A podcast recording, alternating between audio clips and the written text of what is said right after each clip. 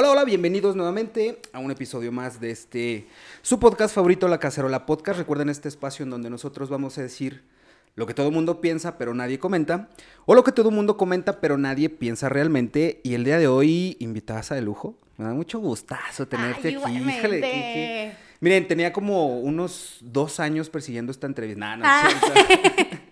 No, la verdad es que qué chido. Bueno, para quienes nos están viendo, pues ya saben quién es. Para quienes nos están escuchando, se las presento, se los presento. Amy Yereni Álvarez, ¿cómo estás? Bienvenida al podcast. Muy bien, muy bien. Un poquito nerviosa porque te decía, estar de este lado sí es como que un poquito diferente a la costumbre. Pero bien, aquí estamos. Pero mira, yo tengo este, yo siempre, y soy como muy, siempre traigo muy presente este pedo de, si no incomoda, no sirve. A veces Sí. tenemos que incomodarnos poquito y salir de esa zona de confort para lo que sea. Sí. Para, pues sí, para lo que sea. Y si no incomoda, no sirve, porque a veces hay que ver las cosas, hay que sentirse así como que, híjole, no, no, no, que, que te dé ese cosor incomodito. No, y, luego, y luego se actúa en consecuencia, ¿no? Porque Sí, si no, si no. ¿cómo crece uno? Si no, ¿cómo...? Leía justamente hace rato en un libro de Sartre del existencialismo, un Ajá. humanismo. Me gusta mucho esta onda. Y decía justamente la acción, ¿no? O sea, la acción te hace ser, existir. Y bueno, si no hay acción, pues no hay nada, ¿no? Y aquí Es- estamos. Es, es- que es justo, por ejemplo, como, como las ideas. Por ejemplo, puedes tener muchas ideas muy interesantes, muchos pensamientos muy interesantes que Sí. sumen, pero si no empiezas, por ejemplo, por verbalizarlos, no se van a materializar. Vaya, verbalizar las ideas es la primer, o, o- o vaya, la, pues yo creo que inclusive hasta la única forma de empezar a materializar lo, lo que es la idea. Sí, sí, sí. Yo también tengo este pedo de, si digo algo, luego yo me regaño, o sea, por ejemplo, no sé, de, ¿qué onda, Amy? Vamos a grabar hoy a las 8 y surgió algo y de repente no puedo, pero es como que por hocicón, o sea, ya lo dijiste. Sí. O sea, ya lo Te verbalizaste. compromete tu palabra. Exacto, entonces Sí, ahora sí, por hocicón tienes que ir, ¿para qué abras el hocico? No, Pues no podías, pues cállate, ¿sabes? Y justo es como que la manera en que se materializan, así lo percibo yo, en que se Claro. materializan las ideas, es como este primer paso, pero... Pues aquí estamos. Pues que es aquí estamos. bueno. Después de dos años, aquí Dos estamos. años, no, miren, de verdad que, que nada, no es cierto. La- no, miren, he de confesar que, por ejemplo, digo, no tenía el gusto de conocerte en persona, nos No, tenemos en no. redes sociales. Sí. Y ya te trae ahí en el radar, Eh. dije, "Ah, le voy a escribir a ver si me regalan la bien. entrevista. La verdad es que, digo, a veces es, es complicado cuando inclusive no conoces a la gente en Sí. persona hasta contestarle, ¿no? Digo, yo no soy así, pero, pero de repente es como que, ah, caray, ¿quién es? Y te pones a picarle. Y déjenme les comparto que la neta con Amy fue de, le escribí, creo a los dos minutos, y de, ¿qué onda? ¿Cómo estás? No manches, claro que sí, con mucho gusto, bla, bla, Sí. lo que ocupes. Y yo así de, Ah, caray. esto fue demasiado fácil. Pero qué chido, la neta, muchas gracias. Muchas gracias. Ojalá todos fueran como tú, caray. Luego hasta han visto te dejan, pero... Ay. A ver, ¿qué onda contigo, Amy? Platícanos un poquito quién eres, este, dónde vienes y a dónde vas. ¿Quién soy? Este, ¿qué, qué, qué onda? ¿Qué andas haciendo ahorita? Compártenos. Pues fíjate que es una palabra, esa de quién soy, bueno, una pregunta, no palabra. Una pregunta bien universal, ¿no? O sea, yo y creo si quieres que... hasta filosófica, ¿quién eres? No, no, no, ¿Por qué crees lo que crees? Ver, ¿Por qué ¿quién te gusta lo que te gusta? Exacto, o sea, bueno, partimos desde ahí, o sea, yo soy un ser humano, para empezar. Que se me impuso un nombre, Amy Yereni, muy bonito, que no sé qué significa, además, que es lo peor, que soy bisiesta, además. ¿En serio? Sí. Oye, qué chido. O Y que bueno, decía por ahí algún conocido, las fuerzas universales Ajá. ahí compaginaron para hacer a este ser humano con virtudes, con defectos, con pasiones, con sentimientos. Y pues que hoy está aquí, mira, un gusto conocerte a ti, acá, a nuestro a- buen al- amigo. A la producción. A la producción, sí, sí, sí. No, muy padre, estoy muy contenta. Y bueno, pues te digo, esa pregunta de quién eres, pues soy yo. ¿Qué estás haciendo ahorita? ¿A qué te dedicas? ¿Qué es lo que te gusta? ¿Qué te, o sea, hablas de pasiones y defectos. Partamos por las pasiones. Si pudieras definir primero la pasión en algo, ¿cómo la definirías? Y después, ¿qué actividades te brindan o- o como que subsanan las dosis de pasión que necesitamos de, de repente? Bueno, pues sí, es una situación, híjole, bien, yo soy bien existencialista, me hago un montón de ideas en mi cabeza y a veces quizá no las externo, pero ahí están, ¿no? O sea, partimos desde que tengo 25 años y estoy aprendiendo a vivir, ¿no? Y en esta trayectoria, vaya, más o menos, pues vamos identificando, estoy estudiando economía, estoy estudiando derecho y aparte pues estoy en este mundo de la comunicación. aprendiendo, platicando todos los días con la gente, preguntándole como hoy a mí me toca estar respondiendo, ¿no? Entonces, pues así, día a día, yo creo que mi pasión en la vida pues es prácticamente vivir y estar todos los días aprendiendo. Todos los días se aprende de todos, de todos. Y yo creo que eso es bien importante y bien interesante. Todo suma, ¿no? Digo, el que es buen alumno donde quiera aprende y todo suma. Sobre todo una buena charla. Sí, sí, Por eso surgen estos micrófonos. Por eso se creó este pequeño espacio tan bonito donde podemos decir groserías. Mira, caca. Lo que te decía ahorita. Popo. Oye, a ver, creo que, o sea, qué chido con esta sinergia que tienes tú, por ejemplo, me llama la atención que dices el tema de hacer preguntas. Porque, por ejemplo, yo siempre he defendido, yo siempre le he dicho fuerte quedito y en estos micrófonos y en todos lados, el hecho de cuestionarte las cosas ojo, probablemente no te va a dar la respuesta, pero hace que te generes mejores preguntas. Y al intentar darle respuesta a esas mejores preguntas es donde avanzas, es donde creces. Así lo siento yo, porque muchas veces también inclusive es no el hecho de que no te estés preguntando preguntas, sino más bien te estás preguntando las preguntas correctas, porque es como el, no sé, no tan profundo quizá como el quién soy, pero a ver. Pero es profundo. ajá, o sea, pero partir de esa. Porque, ojo, y esto no lo digo yo desde, uy, la soberbia y la mamonería, pero neta, mucha gente ni siquiera, o sea, no saben quién, e, quiénes son porque no se hacen esa pregunta tan básica, tan simple, quizá, ¿quién soy? ¿Quién eres? Entonces, al tú querer darle respuesta a esa pregunta quizá tan fácil o tan simple, pues te puedes encontrar con más preguntas interesantes, entonces puedes avanzar. Pero si es como, ¿quién eres? Nah, pues no sé. Soy Jamie. Ajá, no, pues soy Amy, tengo 25 años, pero qué chido que tú dices, pues bueno, yo soy una... Un ser humano. Pudiera entenderlo, ajá, una persona curiosa por la vida y con ganas de aprender. Que dicho eso, ganas de aprender, dice, estás estudiando economía. Sí. Estás estudiando derecho. Ajá. Y estás trabajando y ejerciendo la profesión de comunicadora. Ajá. ¿Qué onda con este híbrido ahí pues, medio extraño de, un par de cositas? Haciendo de todo y a nada latino, pero yo creo que la intención, bueno, al final se aprende mucho y es la intención por la vida, o sea, más allá de decir yo, yo, yo, yo, yo, yo, yo, no, o sea, hay muchos errores, pero también hay muchísimo aprendizaje. ¿Cuánto tiempo tienes eh, como comunicadora? Híjole, desde los 20. Ok. ¿Qué fue lo que te hizo orbitar como, como decir, ok, me gusta?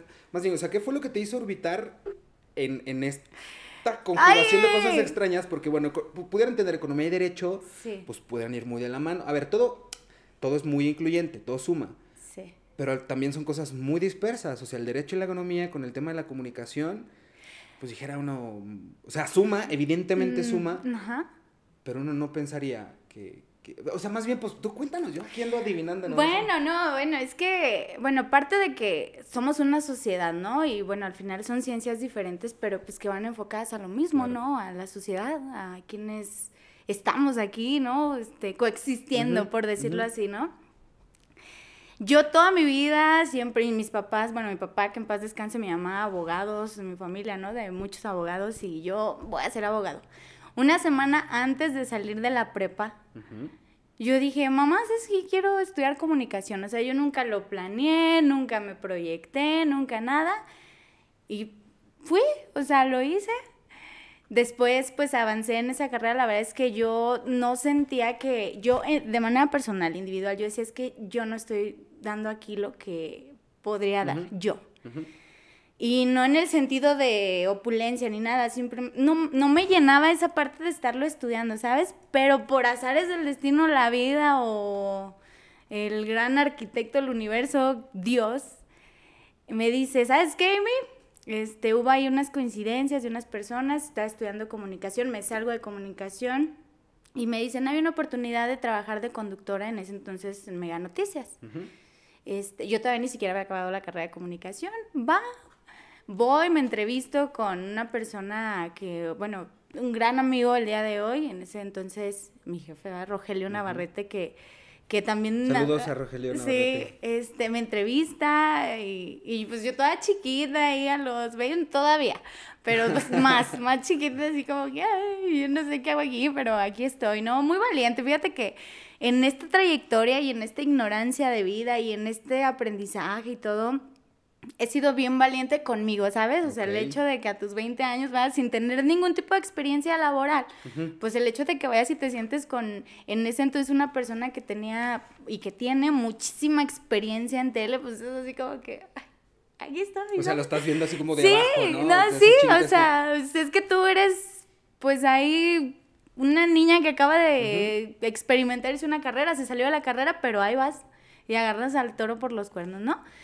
En resumidas cuentas, de forma muy general, entro a Mega Noticias, ¿no? Y hacía cada cosa y contaba tantos chistes casi ahí, y la regaba y la regaba y la regaba y la regaba y la regaba, pero sabes que yo creo que a mí me ha ayudado mucho que mm, no me siento mal de mis errores y los asumo como un aprendizaje, no me da vergüenza, ni mi inexperiencia, ni nada, o sea, soy transparente, soy lo que soy y bueno, estoy ahí cuatro años o tres, no me acuerdo muy bien. Y bueno, después se da la oportunidad de estar en TV Azteca, donde estoy ahorita, a sus órdenes, por supuesto.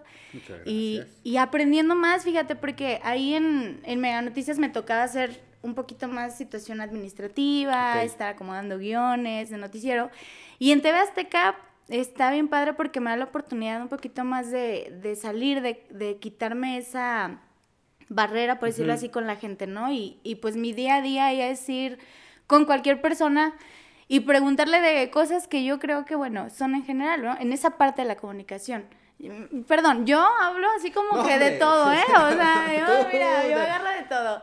El tema de la economía, por ejemplo, pues entro a economía después de esta, que interrumpí mi camino por comunicación, y es una ciencia social, va, a pesar de que tenga modelos económicos y todo, pero va enfocado a eso, a la sociedad, a, a todo, ¿no? A un todo. Y eso me ayuda también mucho a conocer problemas sociales, de la pobreza, del empleo, de todo otro, otro panorama que se suma a la comunicación, que esa parte de tu día a día te abre el panorama del estudio, de los datos, de meterte.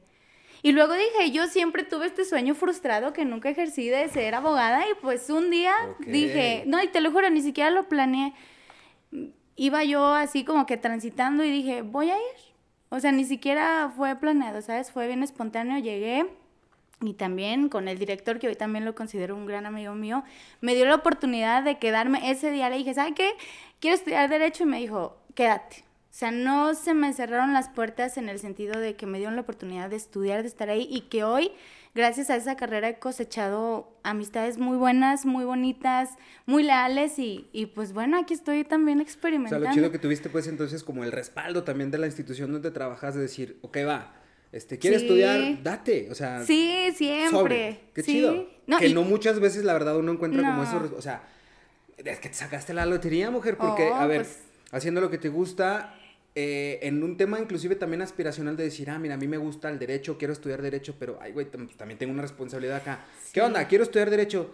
Pues vas, ¿no? O sea, qué chido porque no siempre se encuentran ese tipo de oportunidades. No, y aparte, pues, te digo, en mi inexperiencia y en mi ignorancia, pues uno va aprendiendo, ¿no? O sea, el hecho de, te digo, estar en derecho también que a lo mejor yo no sabía que era o sea, lo más básico, ¿no? O sea, de las leyes, cosas así, lo vas aprendiendo y lo vas informando de una mejor manera, porque entiendes de conceptos, entiendes los procesos, entiendes todo, un poquito más. Y en mi experiencia yo lo he aprendido y he tratado de, en cómo doy la información o cómo hago mis notas, pues proyectar eso. Y digo, al final son ciencias que tienen que ver con la sociedad, no es así como que estén así todo disperso, ¿no? Me, me, hace ruido el tema que, que, sí, o sea, efectivamente, a ver, todas, todas las disciplinas, todo, o sea, más bien todo lo que sabemos evidentemente parten de un constructo social. O sea, el tiempo per se es un constructo social que le tuvimos que poner números a algo para que nos hiciera sentido también otra cosa, si no nos volvíamos locos y... estamos locos, ¿verdad? Eso ya de entrada. sí, pues, estamos zafados, pero para no estar más locos o para que no se genere caos, pues tenemos que definir y conceptualizar ciertas cosas para de ahí partir y desdoblar. Tú mencionas algo muy importante que es, no me siento mal por mis errores o de mis errores. No, no, no, no. Cosa que muchísima gente, pues es a lo que justo le tiene miedo, ¿no? A equivocarse y a ser señalado, etcétera. Cada quien tendrá sus muy particulares razones. Sí. Por ejemplo, nosotros aquí hace unos meses, principios de año, este, montamos un proyecto que se llamó 2021. En ese proyecto platicamos 20 minutos con 21 personas diferentes haciéndoles la misma pregunta. Nosotros ¿Quién eres? Ajá. ¿Por qué crees lo que crees? ¿Quién es Dios? ¿Quién te creó? Me creo Dios. ¿Qué somos? ¿Por qué estamos aquí? sí.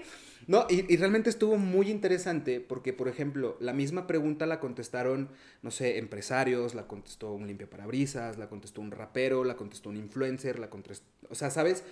Queríamos encontrar como ese punto de convergencia o ese punto de encuesta. De humanismo. También, y, y visto desde Sí. distintas perspectivas. Sí. Y la pregunta era muy simple, que inclusive también te la pregunto yo a ti. Si hubiera algo mal con nosotros, ¿qué crees tú que, que es eso que está mal? ¿Qué, qué está mal?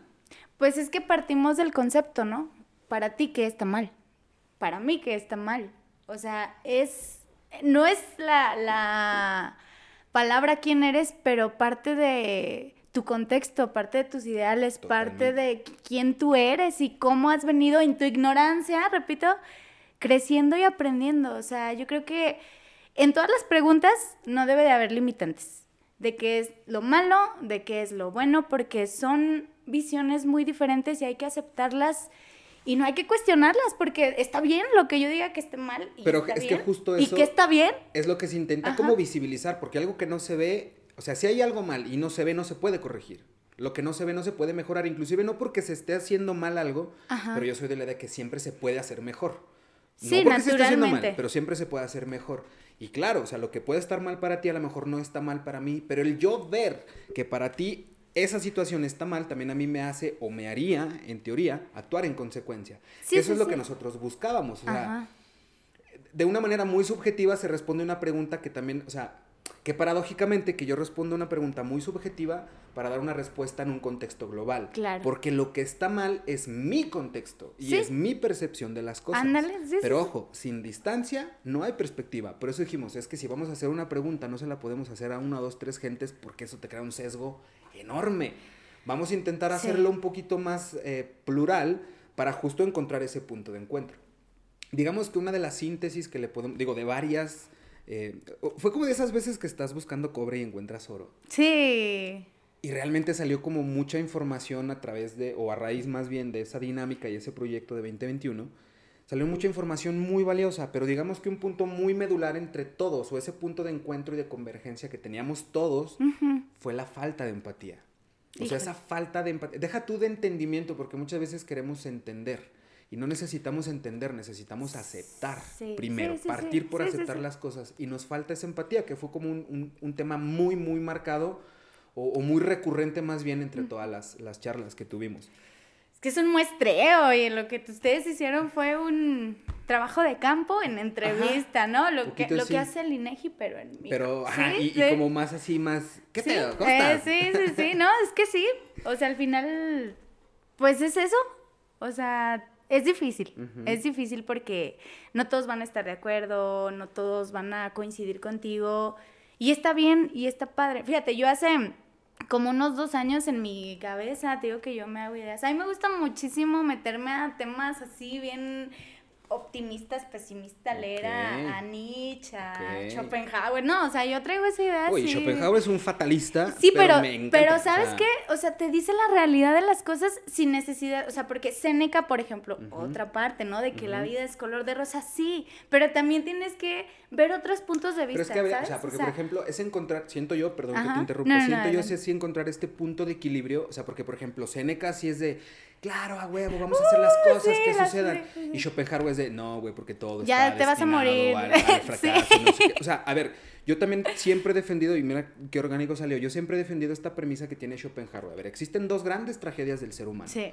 La primera es obtener lo que quieres Ajá. y la segunda es no obtener lo que quieres. Porque, o sea, es como esa tesis y antítesis para que la síntesis, o sea, la síntesis que yo lo, lo interpreto así, inclusive Diego Rusarín también hace este análisis que yo lo comparto mucho, es, pues es que el placer está en el deseo.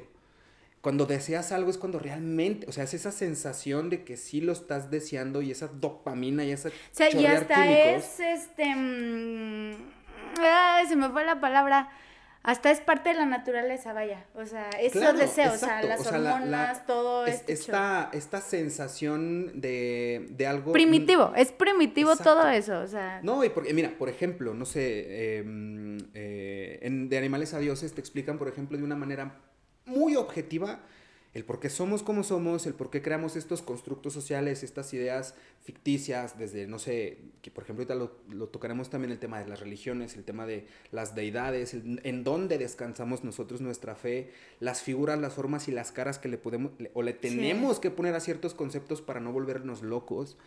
O sea, como este tipo de cosas en donde se va entretejiendo de una manera muy extraña, ¿no? Ernest Becker también en La negación de la muerte lo dice, el cómo nosotros queremos perpetuarnos aún y después de morirnos, es como... La trascendencia. Ajá, ¿cómo quieres trascender ahorita si, o sea, después de la muerte, si ahorita es como, bro, no te preocupes tanto pues por allá tu presente, porque estamos ¿no? aquí, pero pues evidentemente tu presente construye tu futuro y entras en este conflicto de... Y al final no estás en ti mismo, hace rato te digo, yo me metí a un rollo acá bien existencial.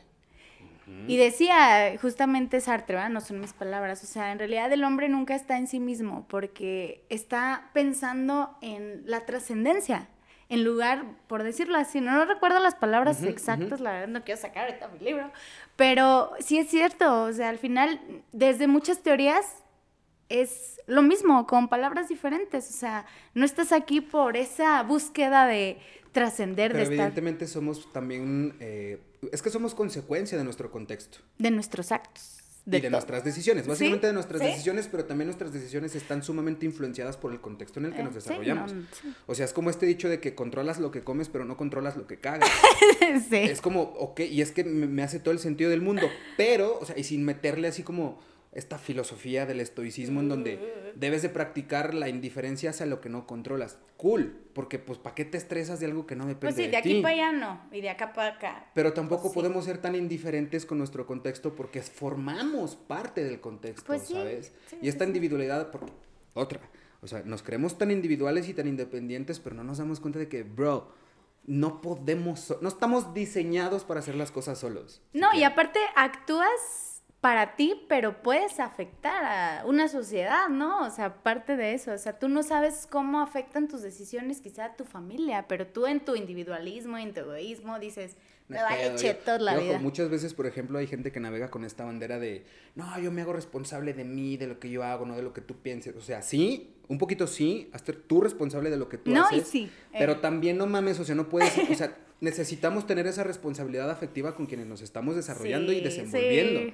Porque no es como que, por ejemplo, em, yo me creo ciertas expectativas de eh, alguna persona, esas expectativas no se cumplen. Yo estoy muy claro que lo que duele es la expectativa que yo me hice. O sea, es mi culpa, pero también esa expectativa pudo haberse visto alimentada por consecuencia de esa persona, ¿sabes? Lo que te dice, lo que hace, lo que te demuestra o no. Y, digo lo que te demuestra con ah, comillas gigantes. Sí, sí, sí. Pero después justo esto, ah, no, pues es que es tu expectativa, es tu pedo. No, brother, porque tú también estuviste, o sea, sí es una expectativa sí, pero tú también contribuiste a que esa expectativa creciera. Y eso es lo que mucha gente no entiende. Hacerte responsable de tus decisiones que tomas contigo, cool, chingón, pero también las decisiones que tomes pensando que estás en un contexto que pudiera afectar a los terceros. Cuando nos hacemos consciente de eso, yo creo que podemos tomar decisiones un poquito más adecuadas, quizá, no sé, y adecuadas para quien toma la decisión. Porque pues también lo que te puede servir a ti no necesariamente me va a servir a mí. Sí, sí, y viceversa, ¿no? Pero justo eso, a veces intentamos entender el por qué la gente hace las cosas.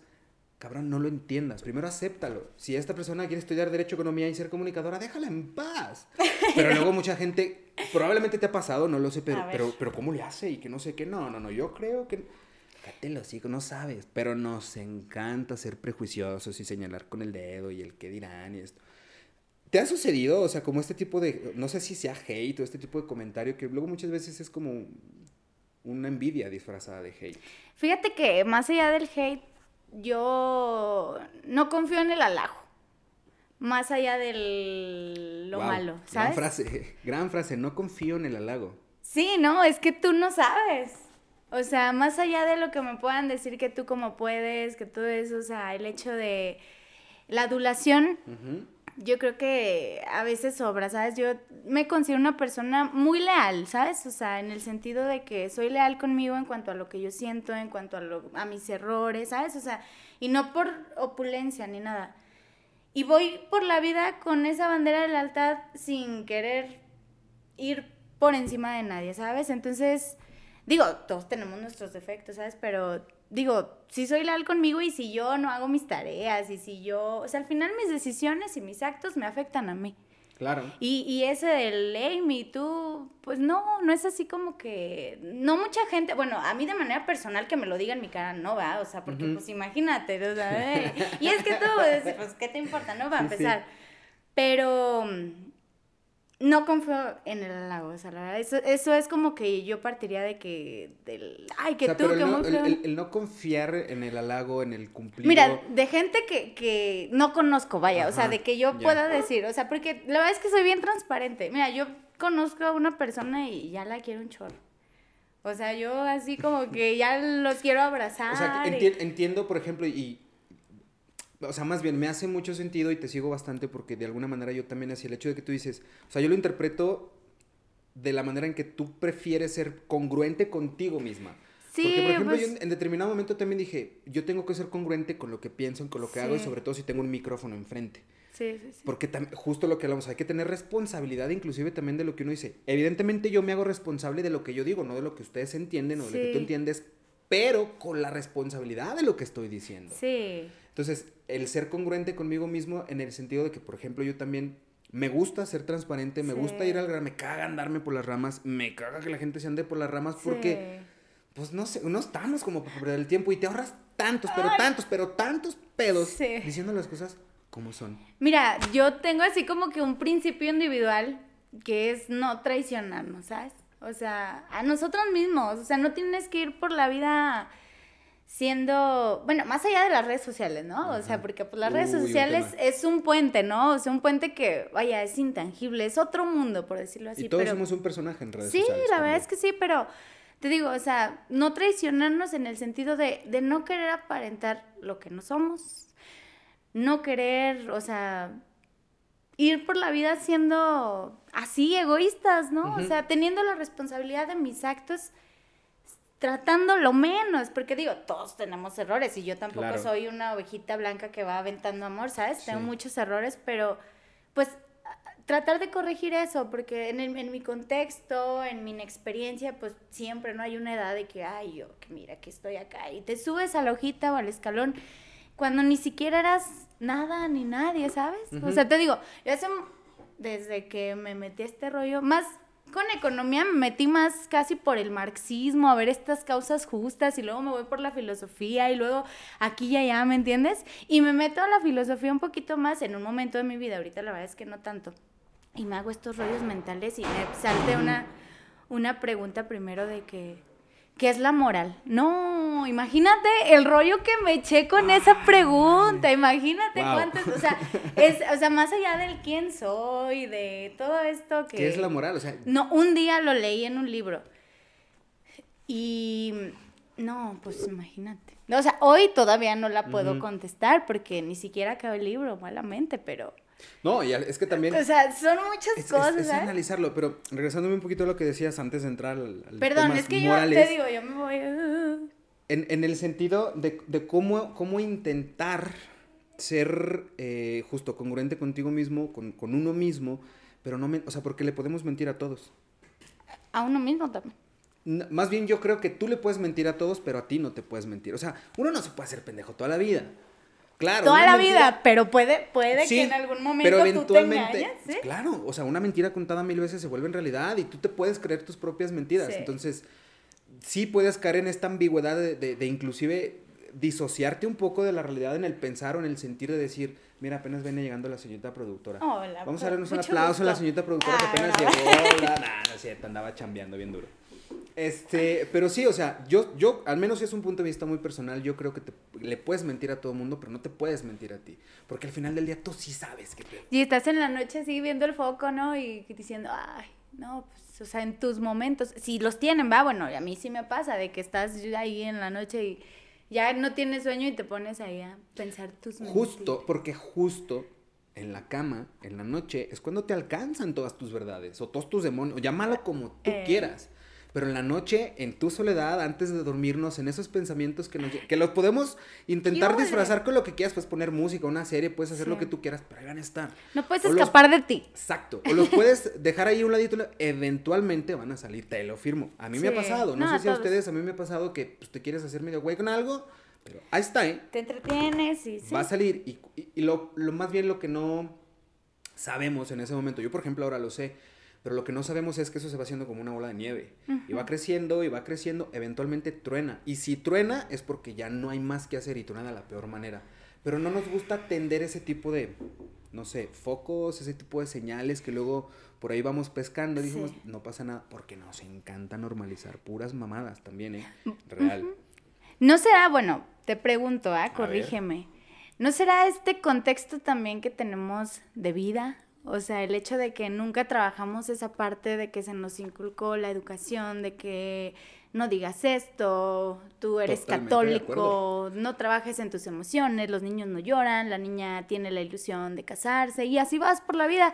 Y cuando chocas con quizá algo que a ti en lo individual no te gusta, empiezas a cuestionarte. Exacto, y es justo lo que hablamos, o sea, me queda clarísimo que toda la programación que traemos es por el adoctrinamiento que hemos llevado durante toda la vida. Y deja tú de una religión, o sea, honestamente, y esto está, y está documentado, está científicamente comprobado, o sea, no sé, Disney como tal adoctrina a la gente. O sea, esta historia de las princesas y el príncipe y vivieron felices para siempre, y las princesas de rosa y los príncipes de o sea, eso programa a la gente y te adoctrina. Y los niños no lloran, y las niñas juegan con muñecas, ¿sabes? Y ahí están las consecuencias. Llega un momento que, que, más bien, damos por sentada muchas de esas cosas que nos dicen cuando vamos creciendo. Es natural, es normal. Nos estamos eh, adaptando a nuestro entorno. Pero justo cuando incomoda, porque si no incomoda no sirve, cuando te dicen, eh, las niñas no juegan con carritos, y tú de, ¿por? O sea, yo quiero jugar con carritos. O sea, en ese momento en que te empiezas a cuestionar algo, es como, probablemente pueda cambiar algo. Pero mientras las niñas no juegan con carritos, tú dices, ah, bueno, y dejas el carrito, pues lo diste por sentado. Pero es un adoctrinamiento que tenemos, que muchas de las veces ni siquiera es culpa tampoco de, o de nuestros padres o de quienes nos estén educando, porque ellos también traen una programación. Yo lo he dicho también un par de veces, creo que en, en esta generación, o, o, pues sí, en esta generación de ahorita, digo, unos años más, más menos, menos, pero digamos, en, esta sinergia de generaciones a nosotros justo nos tocó ser esa generación disruptiva, esa generación que decía, no, ni madres, yo no quiero esto, no estoy conforme. Las herramientas que tenemos, la tecnología, las redes sociales nos facilita el flujo de información, que lo hace más fácil. O sea, ahora ya sabemos que, no sé, ciertas sustancias que son ilegales, entre comillas, antes eran ilegales, pero porque no se tenía la suficiente información para saber qué onda con él. O sea, no sé, se ocurre la marihuana, por ejemplo. La marihuana está a dos de ser legal en este país, ya es legal en muchos lados y antes era, uy, no las marihuanas, todo No, todavía, ¿no? O sea, tu abuelita de que dices marihuana y se Pero porque falta información, ¿no? O sea, si, si uno se documenta, si uno estudia, si uno le mete un poquito más de contexto, es como que, ah, ok, las cosas pueden cambiar. Exacto. La información. Porque siento yo que, o sea, nosotros no somos lo que somos por lo que nos toca. Nosotros somos lo que somos por lo que hacemos con lo que nos toca. Este es nuestro contexto. Esto es lo que nos tocó. No te quejes. ¿Qué vas a hacer en consecuencia? Esto es lo que hay, brother. ¿Qué vas a hacer? Pero justamente partimos y al ser disruptivos es cuando cambiamos las cosas. Si no incomoda, no sirve. Así lo veo yo. Y en este tema de ser disruptivos, por ejemplo, pregunta, siguiente pregunta. Dos. ¿Eres feminista? ¿Te consideras una mujer feminista? Soy mujer. Claro. ¿Feminista? Mm, vaya, de... Más bien, te cambio la pregunta. ¿Qué opinión te merece el feminismo? Mira, yo soy bien respetuosa de todo el contexto. Yo creo que sí hay muchísimo avance a razón de la acción, de las causas. Y bueno, al final pues somos mujeres, ¿no? Pero siempre estoy del lado como de la congruencia. O sea, porque dices, ay, es feminista, pero al final tú como mujer también andas atacando, hablando mal, cuestionando, ¿sabes? Entonces, es algo complicado que yo respeto mucho, que apoyo también, este, me ha tocado ir a marchas, me ha tocado sentirme, o sea, es una situación que va más allá, ¿sabes? Pero sí creo que, bueno, en todo, o sea, más allá de las corrientes o de las posturas o del feminismo, pues hay que ser congruentes, ¿no? O sea, en todo el contexto.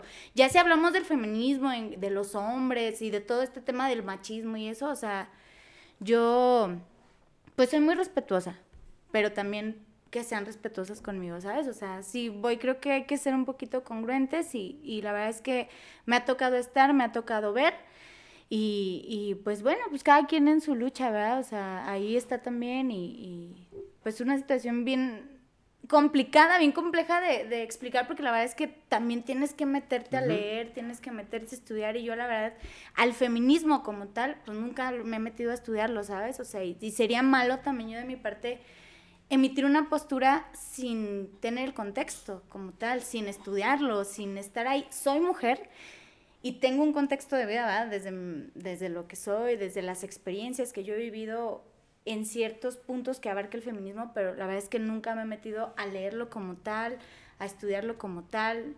O sea, ni siquiera para cuestionar el no me representa ni esas cosas, ¿sabes? Porque son posturas, son visiones y también es mucha ignorancia. Y yo ahorita o sea, es mejor, pues te digo, ser bien sincero y, y más allá de opinar o de criticar, pues hay que ser bien conscientes. ¿no? Fíjate, hace poco yo... Había, había muchas cosas que yo evidentemente no entendía en cuestión del feminismo. Uno, pues, pues no soy mujer. Dos, vaya, con una plática que yo tuve con una muy buena amiga mía, yo, o sea, porque yo le pregunté, yo preferí preguntarle, porque, o sea, existe o sea, no, sé si lo va a cagar con esto que voy a decir, pero existe, pues ahora sí que existen de feminismos a feminismos, porque hay un, como un movimiento, movimiento feminista muy radical, eh, muy... Separatista. Exacto, y muy extremista inclusive. Sí, sí, sí. Que, que, siento yo, y esta es una opinión muy personal, sí, y es se respeta, ¿no? Exacto, que... O sea, es como también este dicho de que quien con monstruos lucha, cuidado de no convertirte en uno de ellos. Sí, que... Porque esta lucha que, que, que abandera más bien, con lo que abanderan cierta lucha feminista o cierto movimiento feminista, crea también un mismo sesgo y están discriminando a, las mismas mujeres que intentan defender. Y esto lo hemos visto una infinidad de veces. Esto no tiene que ver con em, rayar monumentos y que ver... Que Mira, en mi experiencia propia, eh, digo, yo hablo de mí y de lo que a mí me ha tocado, o sea, sin cuestionar posturas, sin ser ahí, este pues nada en contra de ellas. Me tocó en una ocasión, justamente en estas marchas separatistas que hacen aquí en Zacatecas, estar ahí cubriendo la nota, ¿no? Estar marchando con ellas, estar acompañándolas y, y, ver este tipo de acciones que es respetable, que es de cada quien de romper, de llorar. Yo respeto. Pero a nosotras también, compañeras de medios, nos intentaron quitar los celulares para que no grabáramos y dices tú, oye, pues me estás violentando, ¿no? Al final de cuentas yo estoy aquí haciendo mi trabajo, estoy aquí por una causa justa y, y bueno, es lo que te digo, o sea, no cuestiono su acción en el hacer, ¿no? En el romper, sí, o sea, yo respeto mucho, pero ya cuando hay una acción contra mí por mi trabajo, ¿sabes? Es cuando ahí se rompe un poquito esa congruencia, al menos yo la sentí, ¿no? O sea, el hecho de sentir de que dame el celular, no grabes esto, o sea, porque no, o sea, es, mi libertad, ¿no? Exacto, y más que tu libertad es algo, o sea, uno, es la libertad de hacerlo, dos, tú estás haciendo tu trabajo y tres, le estás dando cobertura y difusión que pues se supone que eso es lo que ellas buscan, quieren y pretenden que, te, que las vean, que tenga difusión. o sea, no que las ven haciendo lo que estén haciendo, sino esas actividades las hacen para que se visibilice lo que está sucediendo. Sí, te digo, yo lo digo de mi experiencia particular, ¿eh? sin cuestionar, o sea, me tocó ver cómo iba un señor, yo no sé por qué a mí me enternecen mucho los viejitos, yo así como que los veo y ya los... No de sugar ni nada de eso, o sea, yo los veo y me da mucha ternura, sí, yo digo, los quiero abrazar. No sé, por culpa de Disney, yo creo. Pero me pasó de que iba a la marcha justo ahí por Portales y estaba un señor, se hace así como que a la orilla y lo mojan, así de la nada. O sea, por el hecho de ser hombre, también creo que no, porque pues tampoco no podemos satanizarlo, ¿sabes? O sea, también venimos de los hombres, vaya, o sea, también nuestra existencia, nuestra todo, o sea. O sea, justo, y también me queda claro que hay ciertos matices que no se pueden comprender hasta en las mismas mujeres. Por ejemplo, yo platicando con, esta persona que te digo, con una muy buena amiga mía, que me explicó, o sea, realmente me tuvo que explicar con sus palabras y con palabras desde, desde la mujer, porque pues También existe esto, los hombres también podemos hablar de feminismo, ¿eh? Y los hombres también podemos apoyar, sumarnos, pero si no lo quieren, sin broncas, yo también soy sumamente respetuoso. Pero por ejemplo, lo que yo le decía, o sea, yo no entendía ciertas cosas, el por qué se radicalizaba tanto un movimiento. Y ella me explicó algo muy sencillo que yo no lo traía en el radar. Me dice, mira, una como mujer, o sea, ella decía, yo como mujer, yo ni siquiera puedo dimensionar lo que es, o sea, yo creo que infelizmente la gran mayoría de las mujeres han sido violentadas, de alguna u otra manera. sí, sí. Y, desde mujeres también, ¿eh? y como hombres también, o sea, yo creo que nadie estamos exentos a la violencia, pero lo que voy es, por ejemplo, me dice, yo he sido violentada de algunas maneras, yo nunca he sido violentada sexualmente, por ejemplo. Sí, no, no. Me dice, pero yo no, ni siquiera yo puedo dimensionar lo que pudiera yo sentir después de una violación. Me dice, pero mira, te la cambio. Yo no pudiera dimensionar lo que es sentir que a mí pues me roben o me desaparezcan o no, o no volver a ver a mi hija. Yo no puedo mencionar o inclusive, ok, sí violaron, sí mataron y sí encontré a mi hija, pero me violaron y me mataron. O sea, me dice, es que ese tipo de cosas ni siquiera tienes que entenderlas, güey. Ese tipo de cosas tienes que aceptarlas, callarte el hocico y respetar su dolor, porque es su dolor, es su duelo, son sus motivaciones y son sus causas. Ahí me hizo todo el sentido del mundo. Todo el sentido del mundo. Dije, claro, Sí, sí, sí. Se radicaliza tanto de cierta manera porque en estas amalgamas de sensaciones, sentimientos y pensares muchísimas veces pues dejas de lado algunas otras cosas, pero ese no es mi problema y evidentemente no es mi dolor, no es mi causa, no es nada, es como dije, claro, o sea, puedo entender, ahora puedo entender un poquito más, ni siquiera lo entiendo, pero puedo empatizar, lo que vamos a hacer rato, puedo ser un poquito más empático y decir, claro, güey, pues mejor guardo silencio porque yo no tengo ni la más mínima puta idea de lo que significa algo por lo que están pasando esas personas. Yo no tengo idea de lo que es lo de, que me violenten, no sé, en el transporte público, por ir caminando en la calle. Infelizmente muchas de las mujeres sí tienen esas experiencias, entonces es como, brother, sí cállate. Pero ojo, eso no me convierte en el enemigo. No, yo creo que nos falta mucha educación desde esa parte, o sea, a, a los hombres y a las mujeres. Uno, porque mira, yo creo que todas, o sea, hemos sido acosadas. O sea, diario, todos los días, o sea, tú sales, así ni te arregles, ¿eh? ¿Sabes? O sea, ya ya va a haber algo. O sea, ya el hecho de, no poder irte a las 11 de la noche a la tienda, ¿va? Porque dices, sí, no sirve un foco y, está el riesgo. No, o sea, algo tan banal, ¿sabes? O sea, sí, esa idea, pues sí, es, es, es bien hermoso ser mujer, pero es muy lamentable que no tengas esa libertad de serlo en, sociedad, ¿sabes? O sea, de serlo como tal, el hecho de, no poder ponerte un chorcito a gusto porque hace calor, ¿sabes? Porque ya estás sujeta a... Pues el escrutinio de los demás. Sí, o sea, a, o sea, a todo, ¿sabes? O sea, entonces es difícil ser mujer en esa parte, ¿no? Porque tienes que limitarte. Digo, lo digo desde, desde mi experiencia, ¿verdad? ¿Tú crees que hubo tiempos donde fue, y, y, wow, con la pregunta que voy a soltar, pero ¿tú crees, ¿tú crees que, que, hubo tiempos en donde ser mujer fue más fácil? Pues es ¿O se está convirtiendo más fácil ser mujer? O sea, ¿va, ¿va de más a menos o va de menos a más? Pues es que eso ya sería echarme un clavado a la historia, ¿sabes? O sea, es lo que te digo, o sea, tú me quieres agarrar en mi ignorancia digo, es que yo, yo tengo que ser bien sincera, o sea, Mm, yo tengo 25 años en la vida, ¿ah? en esta vida. Y te, voy a hablar desde mi experiencia, o sea, desde lo que yo creo, ¿verdad? O sea, sí creo que hay mucho avance, ¿no? Por lo poco que sé. Pero en mi experiencia, hoy vivimos un contexto muy diferente a antes. Y es algo que lamentablemente desde todas las ciencias y desde todas las estructuras sociales es algo que no se ha erradicado.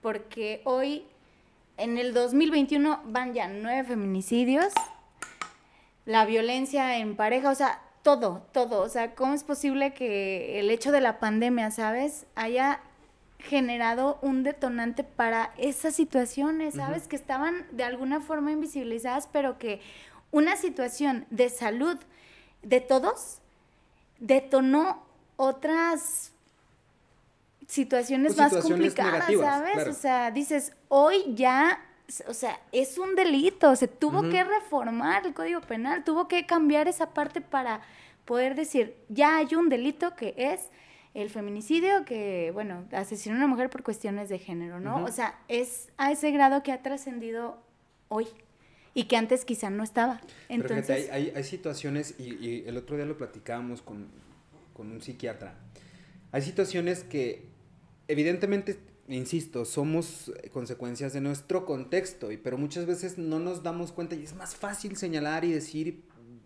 asumir y ser prejuiciosos. O sea, en cuestiones tan básicas, fíjate, te voy a poner un ejemplo. Deja tú de, que alguien llegue a violentar, inclusive hasta quitarle la vida a otra persona, sea hombre o mujer, lo que, lo que sea. En el tema, o sea, por ejemplo, si te vas a un determinismo duro y, y, estiras el hilo y te vas viendo el por qué, se, por ejemplo, eh, en Juárez, las muertas de Juárez. Hubo un tiempo muy marcado en donde Ciudad Juárez tenía este tema muy particular de las muertas de Juárez. Pero eso tiene un problema de fondo mucho más arraigado.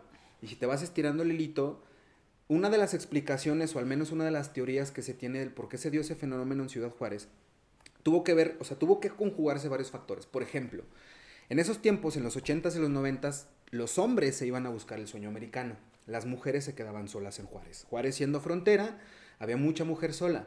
La industria en Estados Unidos dice, mira, ahí hay una oportunidad, empiezan a poner maquilas. Empiezan a poner maquilas, las mujeres empiezan a trabajar, las mujeres empiezan a empoderar y los hombres que no lograban cruzar, los hombres que se quedaban o los que estaban chamando en otra, casa, en otra cosa, se veían chiquitos. Entonces, al verse chiquitos, se sentían menos y entonces tú te haces chiquito, pero tu ego y tu soberbia y tu orgullo crecen. Entonces, ese tipo de cosas, por ejemplo, no nada más era de que, ah, los vatos matan morras porque quieren. O sea, era un tema contextual, era una situación social que se fue construyendo y se fue tejiendo a través de los años hasta que tuvo esa consecuencia. Evidentemente nadie podría saberlo. Pero ahora se puede detectar como ciertos patrones de conducta a través del estudio de cómo se fueron dando esas cosas. ¿Qué quiero decir con esto? Con esto no estoy justificando absolutamente nada.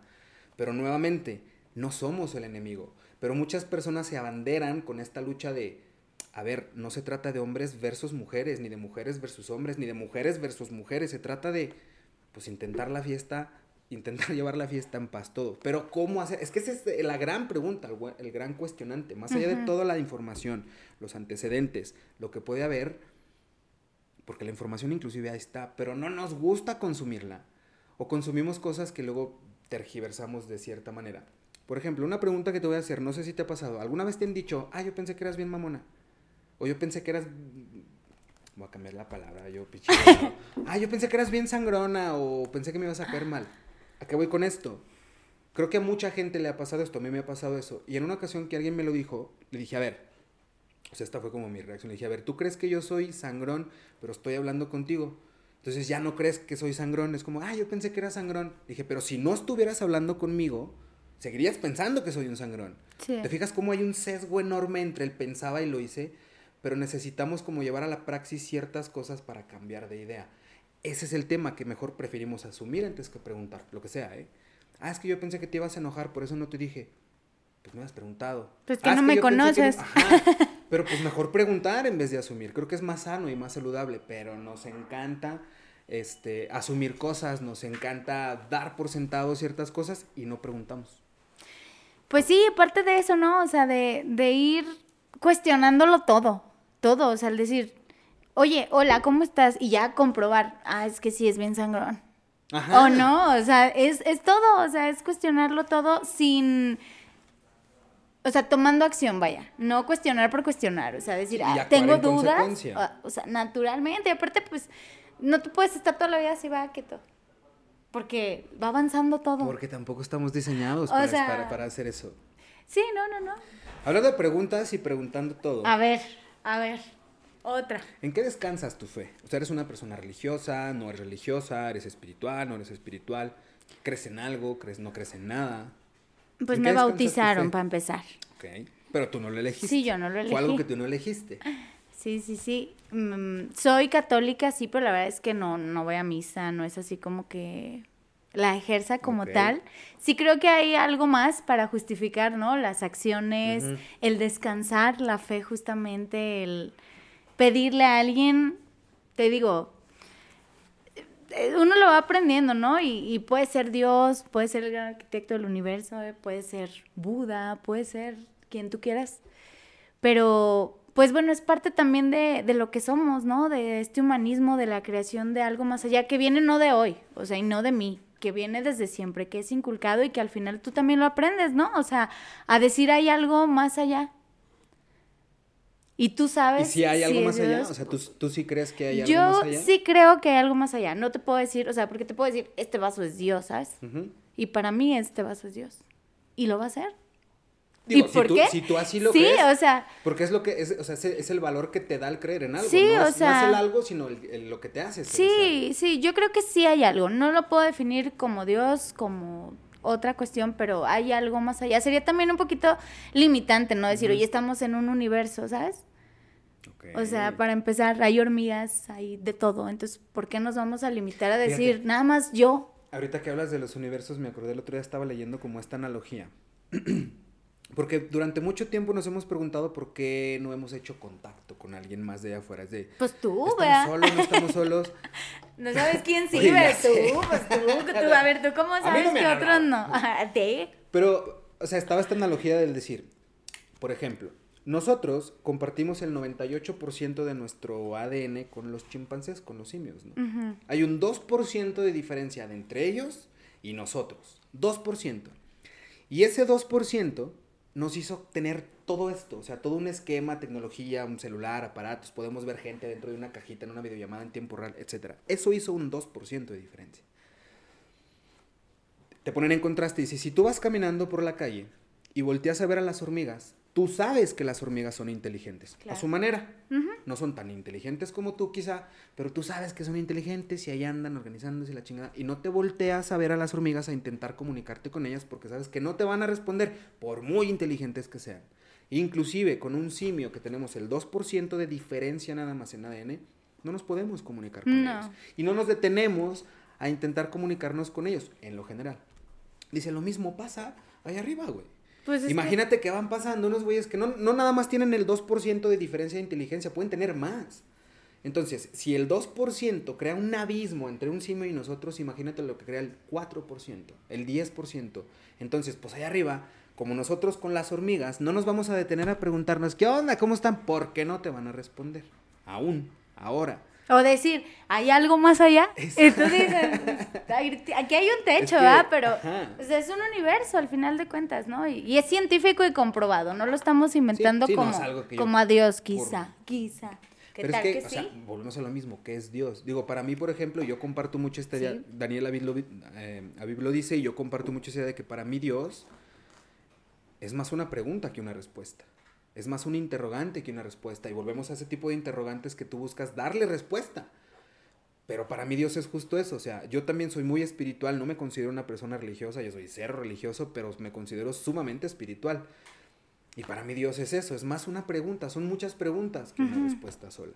Y es donde, pues al yo intentarle darle respuesta a esas cosas, a mí y me es válido, funciona. sí, es válido. Yo no espero que les funcione a ustedes o que te funcione a ti. A mí no. me funciona. Y si a mí me funciona, Con eso. Con eso. Porque ¿Sí? yo necesito y quiero que me funcione a mí. Amy, Eu. esta pregunta se la hacemos a todos los invitados que están sentados en esa silla y compartiendo ese Tan, tan, micrófono. Es una pregunta. eh, si no quieres responderla, no la respondas. Paso. Ojalá sí. Bonus. Next. Next, ya no. ¿Cuándo fue la última vez que lloraste de felicidad? ¡Ay, no! De felicidad. Fíjate qué curioso. No, sí, está difícil esa pregunta. ¿Ustedes ya la contestaron? Todos, ¿va que ¿Sí? sí? Todos. ya. Sí. La última vez que lloré de felicidad. No, yo creo que han sido muy pocas veces. La última es como muy íntima, muy, muy íntima, pero, pero es padre. Es padre llorar de felicidad. ¿Aprox hace cuánto que fue eso? O sea, en tiempo, si pudieras decirle, no sé, un año, dos años, diez años, un mes. No, hace como unos dos meses, tres meses. Sí, tiene poco. Ok, y la última vez que lloraste por otra causa que no fuera felicidad, pero llorar, llorar, o sea, es veces que hasta descansas, así como que... ah, Es- o sea, pero que implica algo triste o... Probablemente. Sí. No, la semana pasada. No, esta semana. ¿Te permites llorar? O sea, eres una persona que Sí. se permite llorar. Sí, sí, sí. Es más, si, si platico yo ahorita lloro. Yo soy, sí, no, de verdad, o sea, yo soy bien... no, no llores. No, no, no llorar, pero ya no me preguntes eso, por favor, porque lloro. No, sí, soy muy sensible, mucho, mucho, mucho. A veces en mis virtudes y defectos, pues eso es. Pero qué chido, o sea, que, o sea, que tú sí puedas, uno, identificar qué estás sintiendo y dos, permitirte sentírtelo. Sí. O sea, yo siempre también lo he dicho y yo creo que, o sea, literal y metafóricamente hablando, somos lo que consumimos. O sea, eres lo que comes, eres lo que escuchas de música, lo que ves de series, lo que permites entrar de, comentarios, tus amistades, etcétera. Pero también somos lo que sacamos. O sea, somos lo que consumimos, pero también somos lo que sacamos. Y el, para mí el, llorar es esta... Mm, o, sea, es muy catar... O sea, hacer catarsis sí, pero es como esta... Es que es terapia ese pedo. Sí, llorar, y hablar también, o sea, sí, yo te digo, sí saco mucho mi emoción. Muchas veces asociamos el llorar con cosas malas, porque justo son estas doctrinas que nos dijeron, o sea, ves a alguien llorando y le dices, neta, la mayoría de las veces ves a alguien llorando, ves a alguien triste y le dices, ay, no llores, no estés triste. En vez de decir, llóralo, güey, sácalo. Sácalo, siéntelo. Decía Harley Quinn en, la película de... Ah, ay, ¿Cómo se llama? Estos pinches superhéroes. Escuadrón Suicida. Decía Harley Quinn en, una escena muy peculiar donde está este vato que prende fuego, que mató a su familia en Tarrá. Le decía, own that shit. O sea, apropiate de ese dolor, apropiate de eso, siéntelo, hazlo tuyo y si continúa, güey. O sea, mientras no lo llores, mientras, o sea, porque es literal, es como este proceso del duelo, ¿no? Mientras no lo sientas, mientras no lo llores, lo aceptes, lo, niegues, lo que sea, y lo dejes ir, no va a suceder. No, y aparte está sujeto a prejuicios, ¿no? O sea, el hecho de llorar, o sea, ya lo asocian con la debilidad, o sea, toda esa parte. Mira, yo la verdad es que, digo, soy bien sensible, o sea, soy de que quiero un montón a la gente, soy o sea, y no por aparentar, o sea, me nace, o sea, me nace. Hoy, por ejemplo, bueno, les comparto, ¿no? Fui a hacer una nota justo de, de a propósito de que ya viene el 2 de noviembre y nos salió una incógnita ahí al jefe de información. ¿Cuánto cuesta morirse? En el canal. En el canal. Dijimos, oh, pues sí, vamos a ver cuánto cuesta morirse, ¿no? O sea, ¿cuánto te sale? Uno dice, ay, pues ya, chetos la vida, no quiero saber, pero, oye, pues también implica un costo, no nomás te mueres y ya. Entonces voy con, la persona que me va a dar la entrevista y empezamos a platicar justo de eso, ¿no? De la muerte, o sea, de, que convive todos los días con la muerte. Dice, la parte difícil, más allá de tener aquí al muertito, de que ya movió el brazo, de que las supersticiones y eso, o sea, es lidiar con la familia, ¿no? O sea, esa tristeza, esa parte.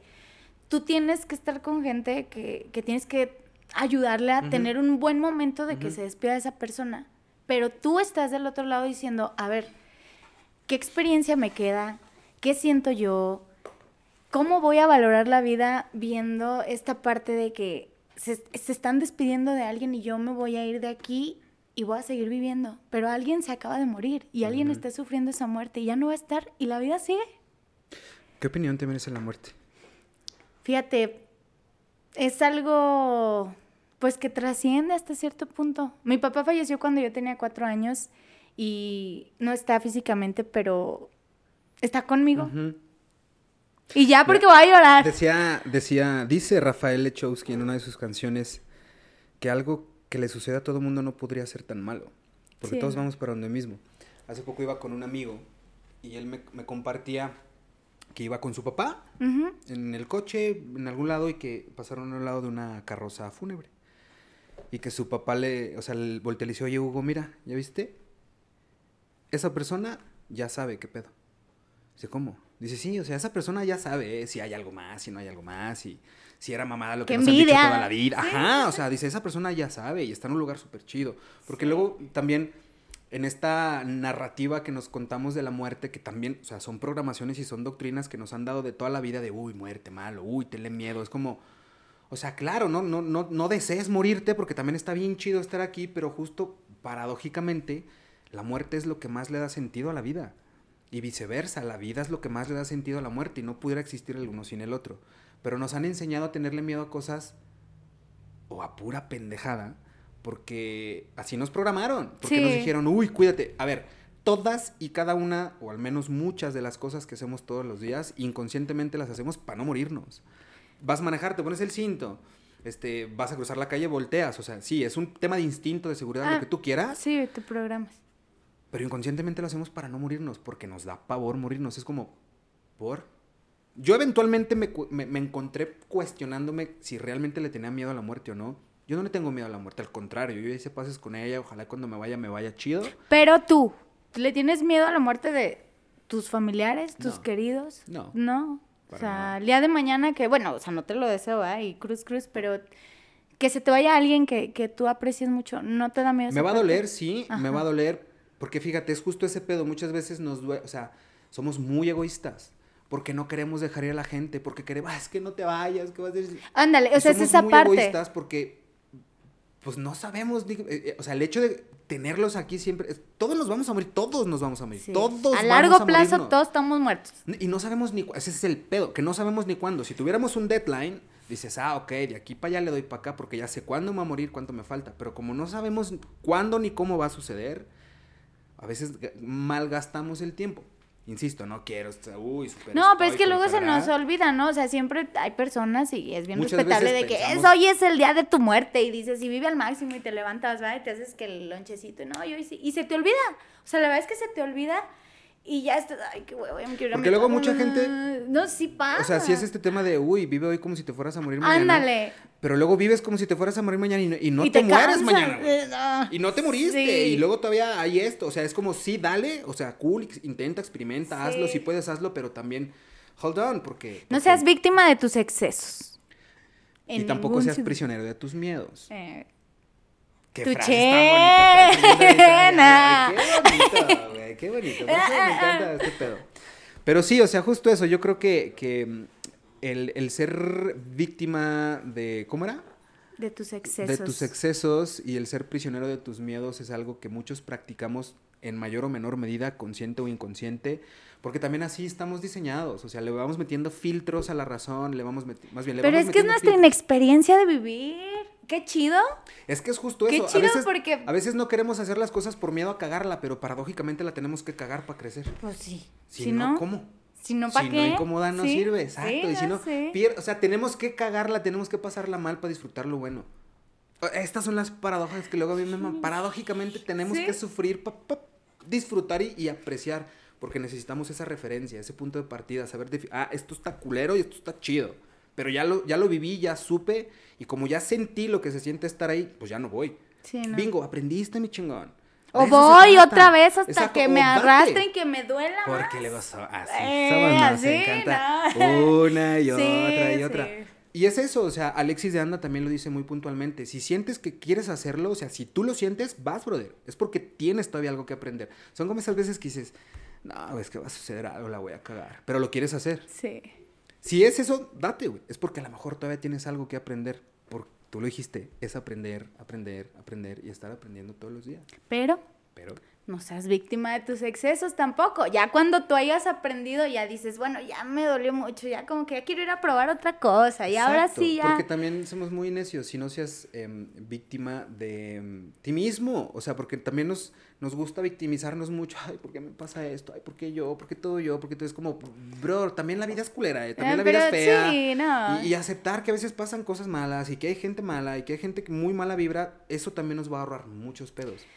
Pues sí, pero, Pero si no tú vas. gusta a- verlo. bueno, sí. Pero bueno, también parte de la paz interior, ¿no? O sea, a lo mejor se escucha como un cliché, pero. Pues sí, o sea, al Es final nadie eres tú, es tu esencia y. Y nadie puede dar lo que no tiene. Exacto. Si no tienes paz, no la vas a poder dar. No, pues no. También lo decía Rafael Lechowski, para, para amar a los demás aprendí primero a amarme a mí mismo, porque si no, ¿cómo chingados lo voy a hacer? Nadie puede dar lo que no tiene. Y es difícil, muy difícil. Pero no imposible. El Exacto. tema es intentarlo y el tema es quererlo. Porque luego muchas veces no sabemos ni lo que queremos. Que no está mal. O sea, ¿No? de las personas más interesantes que yo conozco no sabían qué hacer a sus 40 años.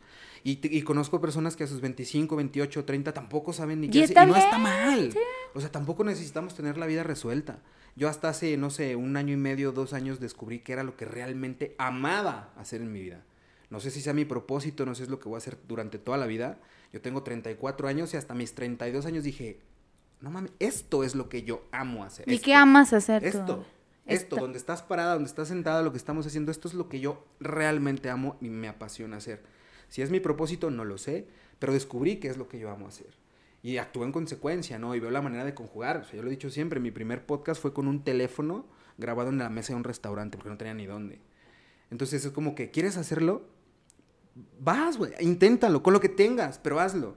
O sea, una vez que empieces a accionar la maquinaria después pf, La empieza a caminar. sí. Pero hazlo, quítate el miedo, inténtalo, cágala, vuélvela a cagar, aprende de tus errores y vámonos, porque este pedo no se para.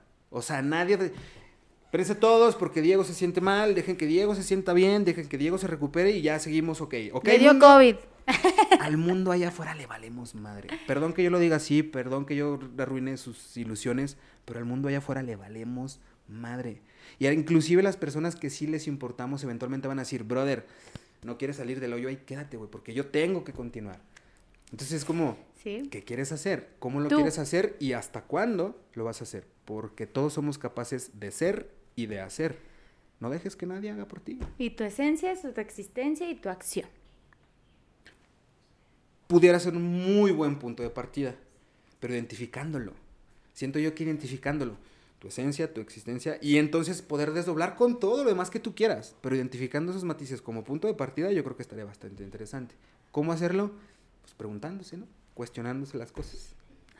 ¿O no? Sí, sí, sí, no, sí, naturalmente. Oye, mi, pues qué rica la plática. Muchas gracias Gracias. por darte la vueltita aquí al estudio. Gracias, Ojalá y no sea la gracias. última. Estos No, no, micrófonos siempre están abiertos para ti, para quien guste. Esta es tu casa. Gracias, igualmente. ¿Y dónde te podemos encontrar en redes sociales? Si alguien quisiera conocerte, saber lo que haces, contratarte para el divorcio, contratarte para que leyan sus finanzas, o contratarte para que conduzcas otro no, programa para todo, aquí de noticias. Es que aquí- Pero ¿qué onda? ¿Dónde te pueden encontrar si quisieran conocerte, saber lo que en haces? Facebook, Instagram, Twitter casi no lo uso mucho, pero también ahí, y, pues mi WhatsApp va, o sea, ves, ahorita te lo paso ahí por ahí, vemos. Pero sí, en Facebook, eh, Amy Yereni Álvarez, y en Instagram, Amy-Yereni, ahí estamos. Perfecto. A Pues ahí la quedó orden.